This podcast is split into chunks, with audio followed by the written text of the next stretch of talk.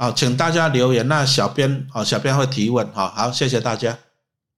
好，我想问老师第一个问题，就是因为台湾金控财报有合并旗下保险公司，那保险公司受会计准则 IFRS 十七影响，负债会无法及时反映，所以会被金管会要求无法配息。请问这样寿险为主的金融股好吗？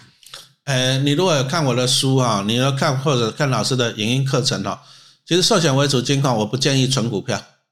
寿险为主金矿，我也不是要领他的股利啊，因为股利也不迷人。寿险为主的金矿，反而我会积极的做它的价差啊，那价差的报酬率会更迷人。所以说，同样是金融股哈，有些是可以存的，比如说银行为主的哦，或者是证券为主的哦，哎，这些还不错，或者一些租赁三雄啊是可以。啊，但是我们希望说赚更多啊，所以说寿险为主的金矿不存，做价差啊，但是做价差你要参考哪些指标啊？第一个当然是参考那个利率政策嘛，啊，第二个就是参考 K D 指标啊，或者是参考月 K D 这个指标哈，那再就是参考本利比。不过寿险为主的金矿本利比要倒过来操作哈，啊，这个我跟你讲，这个我也可以讲三小时的啦啊，但是你看我的书跟影音课程啦，好不好？啊，所以说。我都不会关心那个新的会计准则，为什么？寿险为主金矿我不存，我只有做它价差，我赚到就会跑，好啊。但是你要抓进的点跟出去的点，哦，那老师的语音课程有非常详细的说明了哈。好，谢谢。好，那想问一下老师，因为今年可能会是降息时代，所以想问一下那。像是金融债的话，现在是可以入场的时机吗？啊，其实债券来讲，基本上都会受惠于降息啦。所以说，你看到现在一些金融债，其实它的殖利率都在上来啊。因为其实其实利率上升，债的息就会上升了。对啊，当然金融股有些金融股还是会受惠于降息嘛，对不对？你看在去年三月的时候，美国大幅升息，就有一些银行倒闭了，对不对？所以升息啊，升息对一些银行，美国的一些银行不利。因为他们还是持有很多的股票跟债券哦，所以说降息反而是对他们有利。当然，投资金融债有个好处啦，就是说你领到的债息算海外所得，海外所得基本上是免税的哈，除非你真的赚超级无敌多的钱，不然你基本上是免税的啊。当然，它也是会受惠于降息。不过问题又来了，降息的时候就表示美金在贬值，那美金贬值，你的报酬率也会被汇率吃掉一部分啊，这个要注意。那陈老师也是持有一些债券，但是债券我也是把它当做第一个，现在领息还不错，殖利率很高，领息不错。啊，如果说将来如果说有股灾，假设一幅然后假设，啊，如果有股灾来讲，债券也会相对的安全啊。那如果有股灾，假设要跌很凶的时候，我也考虑把债券换过去股票了哈。所以说这些都要机动的去调整啊，机动的啊，你只能看那个时候的情况啊，比如说降息幅度是几码。哎，啊，台币升值的情况是怎样？啊，股票跌的情况是怎么样？啊，到时候再来机动调整。所以说，这时候要讲到老师 A P P 的好处，就是 A P P 我们也会每个礼拜出文章。那在 A P P 里面也有一个讨论区啊，那陈老师也会分享，在讨论区也会分享啊。比如说在上礼拜投票前，讲实话了，我，其实 A P P 都有资料了，自己去看啊。我也不是跟你胡乱，就是 A P P 我也跟大家讲说，哎，这个。选举盘哈，这个要居高思维啊！A P P 都有讲啊，所以说选举要嘣就下来了，有没有？所以 A P P 还有一个讨论区啊，那所以说这些未来的这些变动，再来就是 A P P 它每个月还有一个实时影音啊，老师今天下午才录的影音啊，就是怎么样引领这个二零二四年啊这个股市啊，所以说 A P P 的好处就是及时啊，啊 real time 这样及时这样子的哈。所以说你就买了这个影音课程啊，再回来一下四九八八，那就送你 A P P，那你就可以再先试用看七天的 A P P 怎么样嘛？那你喜欢再订购哈？那在今天限定多送你七天 A P P，请你要把握了，真的，因为 A P P 内容真的是太丰富了，而且太佛心了。你现在买过去几百篇的文章，股票分析文章，几十部的影音，让好你看边钱诶，啊，太划算了啊！再下一个，好，刚前面老师就是讲了很多，就是关于平准金的四大原则。那想请问老师，那来源平准金的来源是什么呢？平准金就是你的钱呐、因为我们举一个例子来讲哈，比如说我这档 ETF 规模是一百亿，那我一百亿我领到了五亿的股利，我可以把五亿的股利分出来，对不对？那这样一百亿分五亿是不是五趴？可是，在除息前如果变成五百亿，那怎么办？可是我股利还是只有零到五亿啊，因为除权期已经过去了，对不对？啊，结果出一个问题呀、啊，我五亿啊，结果五百亿要分，啊，只剩下一趴，啊，本来是五趴，啊，变成一趴，那怎么办？那怎么办？那很简单啊，从你五百亿的规模，因为你增加了四百亿嘛，对不对？一百亿到五百亿，你增加四百亿，所以从四百亿里面拿出二十亿，那我请问你，这四百亿是谁的钱？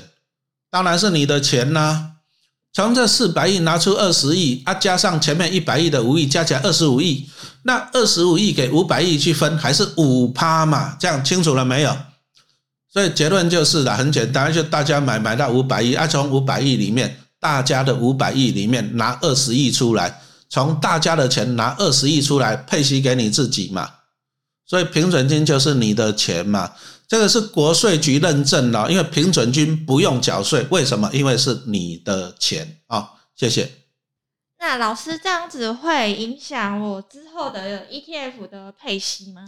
那、当然会影响啊，就是说，我刚刚哦，老师刚刚讲到，就是因为高股息 ETF 就产生一个乱象，安暖输狼不输丁呐，他五趴我要六趴，他七趴我要八趴，我要九趴，输狼不输丁啊，输狼不输丁，到最后问题来了。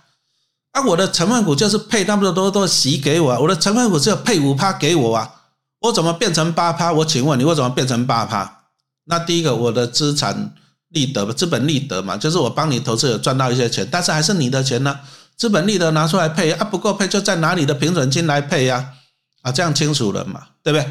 哦，所以说配息会减少，也，诶，我只能讲说过去是碰轰啦，碰轰你听有无？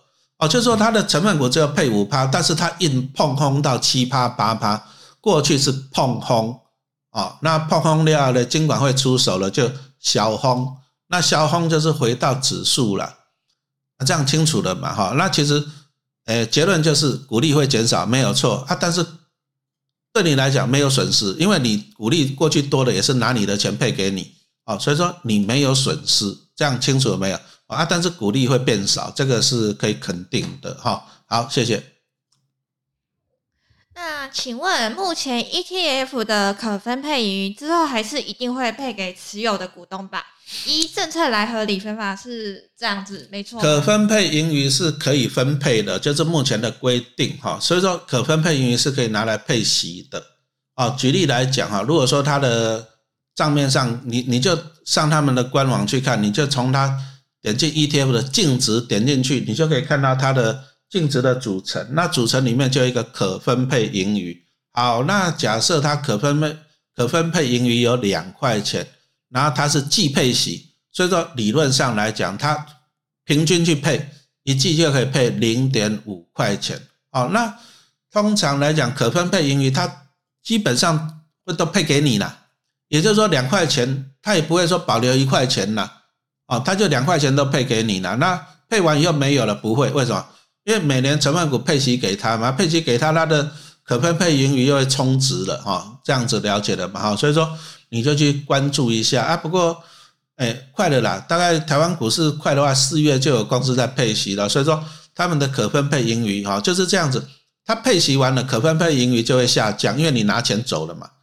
可是接着除权期旺季的时候又会充值，哦，又会又会增加，哦，这样子，啊，这样子清楚了嘛哈？好，谢谢。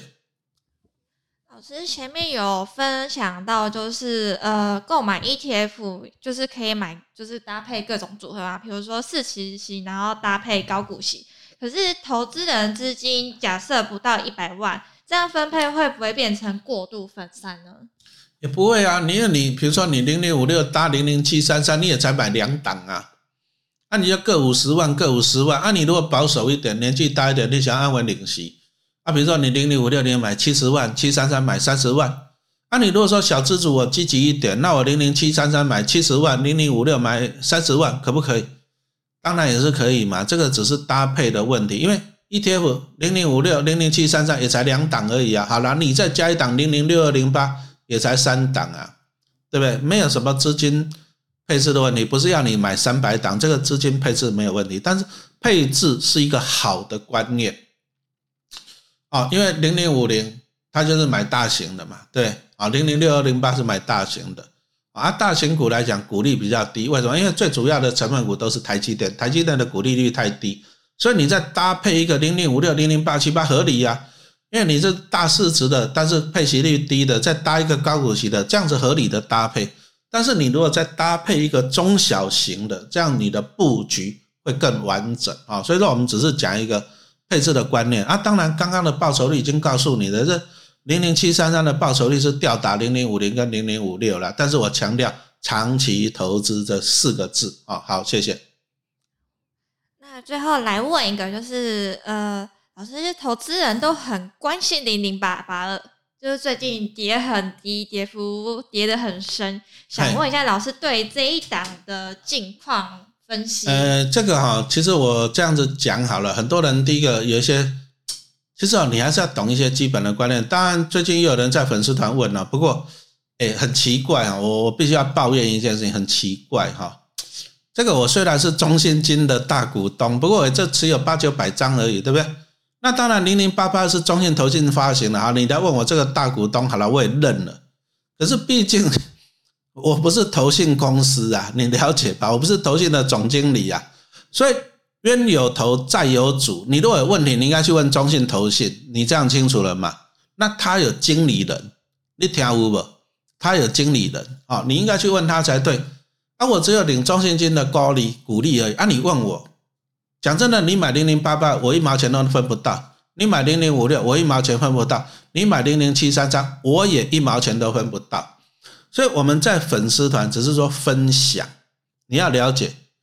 而且粉丝团大家都知道，粉丝团不收钱呢，一毛钱都不收呢，对不对？那你看一下陈老师还有部落格、Pockets 的，你看我部落格有多少 ETF 的文章，一毛钱都不收。对不对？那我今天好了，我们就免费分享嘛。我们今天哎，很辛苦的。你以为我这样子写文章很很很快啊？常常一篇文章，我的妈呀，常常搞到晚上三更半夜的七八点了。有时候一篇文章一天，我一篇分析文章，马上跳回来给大家看一下。哎，你以为这些文章你说有就有啊？你以为这些东西说有就有啊？哎，这是两篇文章呢，这是我把两篇文章合并起来呢。这每一篇文章都是花了半天一天的时间呢，半天一天的时间呢，这个都放在我的部落格，都给大家看免钱的，啊，那听有不？所以说你不能够因为我这样给你看免钱的啊，但是你问题都问我，听懂了吗？这个我只是说分享，我也不是都只有讲零零八八的。其实你看我的部落格，我 ETF 基本上高股息的我都讲一轮了，九一九、九二九，甚至连债券的什么六八七。你去看我的部落，给我讲一轮了，所以我是觉得了哈，陈老师是觉得就是说我今天因为我过去是从事教育的了哈，那因为现在 ETF 商品太多了，所以说陈老师就尽量跟大家分享了，就是说我自己有研究，自己有了解，我跟大家分享，这样清楚了嘛？但是你不能所有的问题都问我啊，啊，因为我真的回答不了那么多的问题，我只有一个人，而且你看我写这些文章。真的没有给你好小，这个写一篇都要半天到一天的时间，这个都是我从过去的文章抓出来，我只是给他截录，哦，所以说，嗯，我还是这样子讲好了，就是说，来回到这里，你要问我问题可以啊，请你到 A P P 里面问，好不好？为什么？因为 A P P 我有收费，哎，小编，我们现在 A P P 是怎么样收费啊？呃，现在是四九零一个月，四百九一个月啊，我们 A P P 有在收费。哦，所以说你到 A P P，你提任何问题，我都会回答你，因为我有收费。哦，那如果说是粉丝团拍谁，我没有收费。哦，那我又你自己看我粉丝团，你自己去搜，你看我过去分享了多少档 E T F，分享了多少档，你去看我的部落格，我分享了多少档，你知道我花了多少时间在这些，我花了多少时间在写这些文章，你知道吗？而且我一毛钱都没有跟你收，免费分享。诶，所以我是觉得我有权利啊拒绝回答你的问题的，因为你不能说我免费分享，你就所有的问题都问我，哦，那我真的我忙不过来，好不好？我忙不过来哈，所以说你有问题，你欢迎你到 A P P 问我哦，这样我接受。啊，再来，你如果有问题的话，请你去问投信，为什么投信赚你的经理费啊？请你去问投信，好不好？还有人问我说啊，老师，这个有些你要去问你的营业员呐，有的连这个东西也问我，你知道吗？哈，所以说拜托一下，好不好？冤有头债有主，哈。好，下一个问题。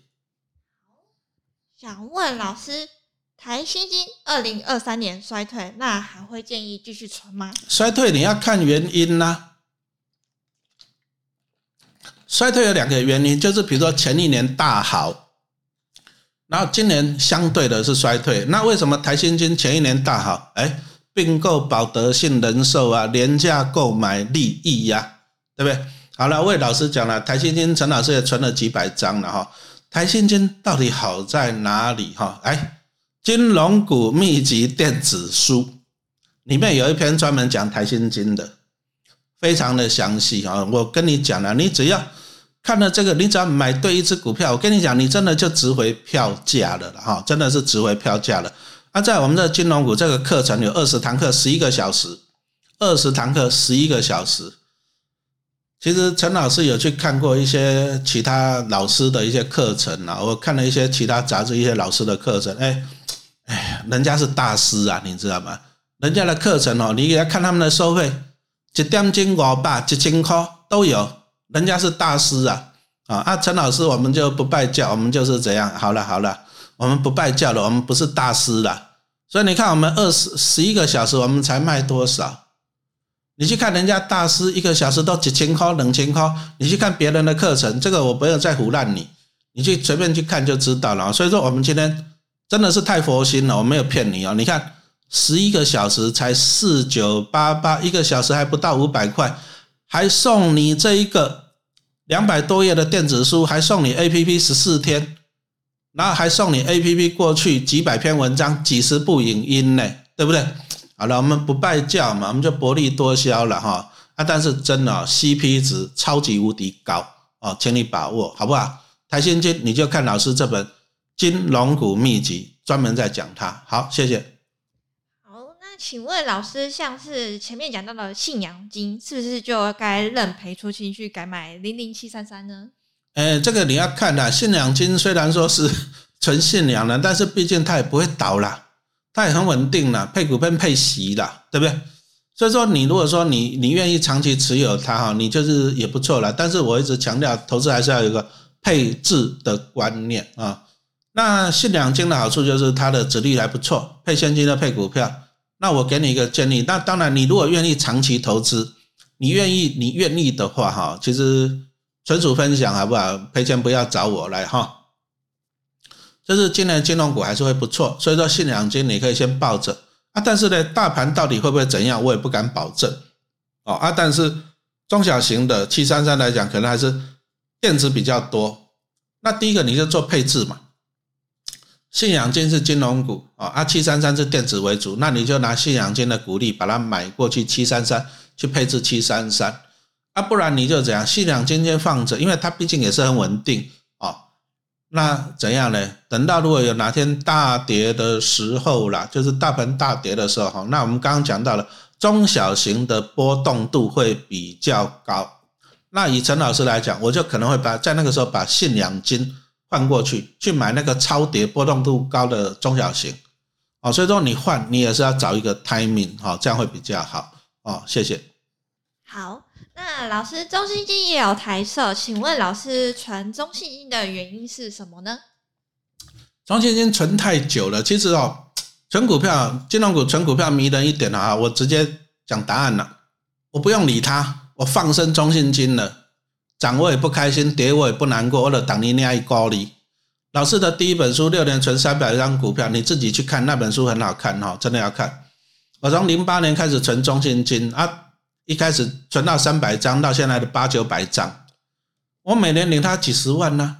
从零八年到现在存了十几年了，每年领几十万，我已经领回大概将近一千万了。哈，中信金陈老师今年预估配一点三现金，我预估配一点三，好预估，那表示说我今年中信金我可以领到百万呢。那如果未来二十年，我如果活二十年，平均寿命来讲。那我未来二十年中信金我又可以领回两千万呢，所以我存中信金，我这辈子可以领三千万回来，我什么事都不用做，我放生它，这样清楚了没有？所以也不是说，当然中信金也不错啦，因为它获利毕竟还蛮好的。今年金融股来讲，马上跳回去。你看金矿来讲，哎，获利也是不错的，有没有看到啊？获利也是不错的哈，排也是排在前面的，对不对？所以中信金陈老师基本上我已经放生他了啦，啊，放生啊，等你那一高利啊，每年领他百万，啊，领他的股利，我来游山玩水可以，我已经放生他了，啊，这样清楚没？因为他的获利还是有。爆发力，因为它有银行又有寿险，双引擎啊，获利很稳定，而且它的规模还蛮大的，我就放生它，外差比定存股那要高利，就这样子，好好谢谢。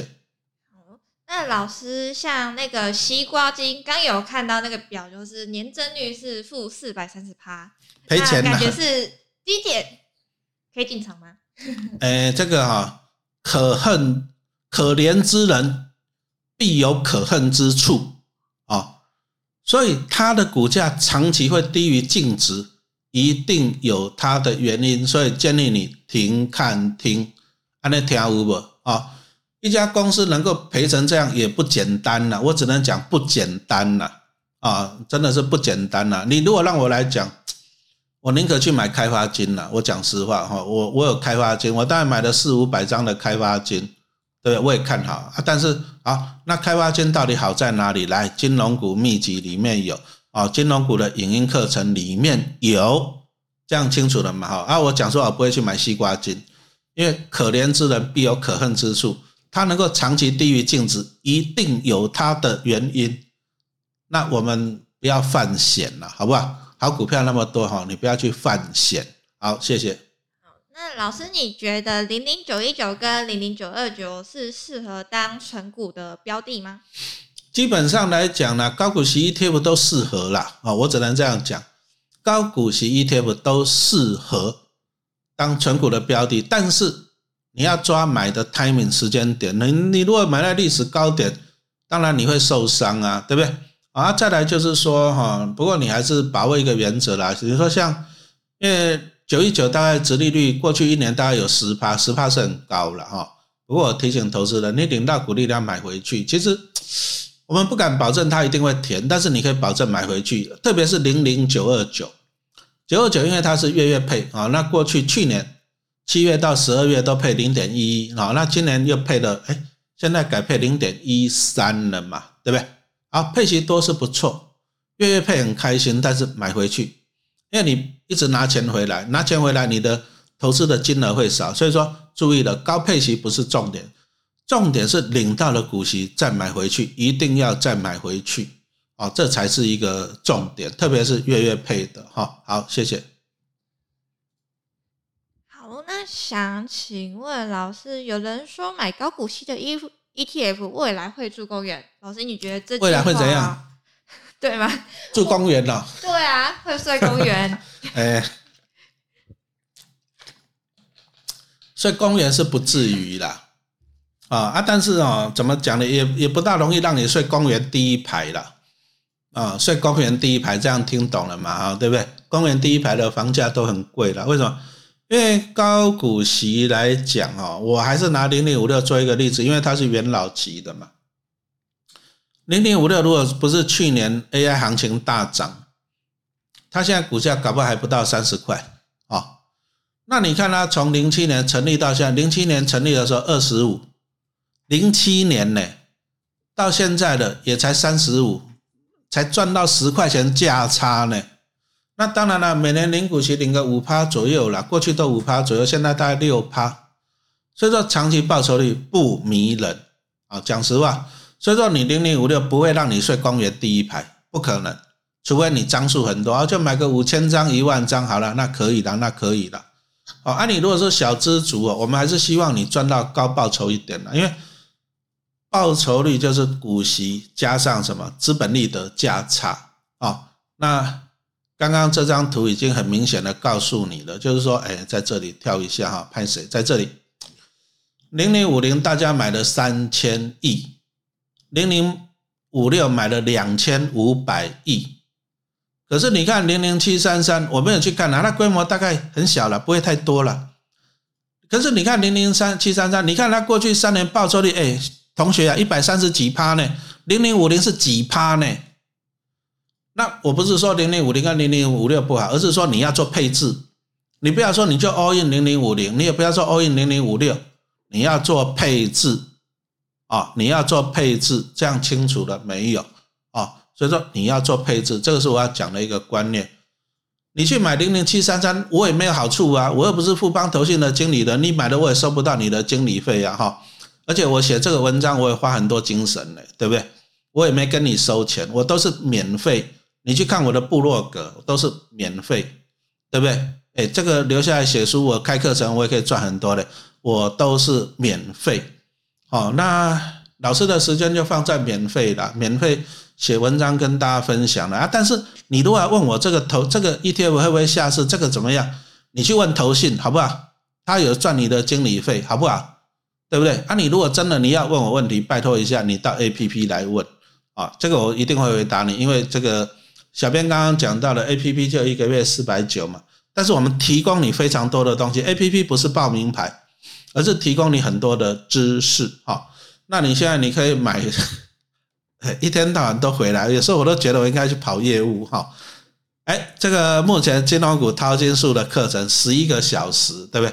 只有四九八八，还送你十四天，今天限定十四天 A P P，里面有几十篇的影音，几百篇的文章哦，好，你快快把揪拉起，对不对？太佛心了哈，今天一定要把握哈，谢谢。请问老师，E T F 的配息率不得超过？不不得超过成分股的配息率是如何定义的？是指所有成分股的平均去做计算？我举个例子来讲哈，你不要讲太多了。假设你有五档成分股，对不对？那这一次配零点四，这次配零点五，这次配零，哎，讲错了，这次配四趴、五趴、六趴、七趴、八趴，那你平均是多少？平均在这里四五六，那你平均就是六趴，这样清楚没有？所以它的指数的配齐率就是六趴，按那条五不？哦，所以说零零五六，如果说它五十档的成分股，那你就去看嘛，看它五十档每一档配几趴，那你乘上它的权重，然后跑一跑跑出来的，这样清楚没有？那跑出来的要就就有它的配息率了嘛，指数的配息率。你不要问我，问谁？Google 元大投信打电话去问零零五六经理人，对不对？经理人因为零零五六是 follow 指数。所以说，那你要问他指数配息率，你问我没有用啊，你去问零零五六的经理人呐。那同样的，零零九一九、零零八七八、零零九九，你都不要问我，要不然你问我，我要再帮你去问，问了再跟你讲，自己去问好不好？啊，陈老师真的没办法回答你这么多问题了。所以说，所以说你如果想要对于你这个这一档 ETF 来讲，它的配息，它的指数的配息率会配多少？你有问题来。Google 啊，其实也不用 Google 了，你就你就你每年发股利，你发股利，你都会拿到那股利通知单，上面一定有投信的电话，你就给他打电话过去问，你说我是投资的，我要问经理的，你的指数是多少？你未来的配息率是多少？这样好不好？啊，你去问，冤有头债有主啦，投信赚你的经理费啦，安尼听有无？哈，零零五零三千亿的规模收零点三二趴。零零五零一年收你十亿哟，十亿哟，所以老师是元大金的大股东，所以我很开心哦。这样清楚没有？所以元大光零零五零一年收你十亿哟，那你就打电话去问他嘛，好不好？哦，这样子冤有头债有主，好，谢谢。那老师，请问未来美国降息，开发金还适合继续存吗？哎，我会存啊。因为开发金你给他看他配不出息，就是因为美国大幅升息，那然后导致怎样？导致股债双跌嘛。那股债双跌导致未实现的损失，所以说他配不出息嘛。那如果说将来反转降息，那降息就是债券呢，债券也跟着降息，就表示债券的值利率会下去，就是债券的价格会上涨嘛。那债券价格上涨，他们未实现损失，搞不好可以冲回，搞不好变成获利的嘛，对不对？哦，所以说买寿险为主的金控，当然就是期待它降息嘛，哈。所以说还是建议你看一下我这个金融股的秘籍电子书，这个只送不卖。然后再来这里有十一个小时二十堂课的金融五课程，有讲到开发金，哈，请你把握今天，哈，拍谁啊？你如果不把握今天，今天多送七天 A P P 啦。啊，你如果哎今天真的很忙的话，哈，注意二十一号以前是一月二十一号以前，哈，现在还有这个特惠价格，哈，谢谢。好，那我们今天也很感谢的，现在已经到九点半了，我们今天就讲到了这么多，那感谢大家的收看，好，谢谢大家。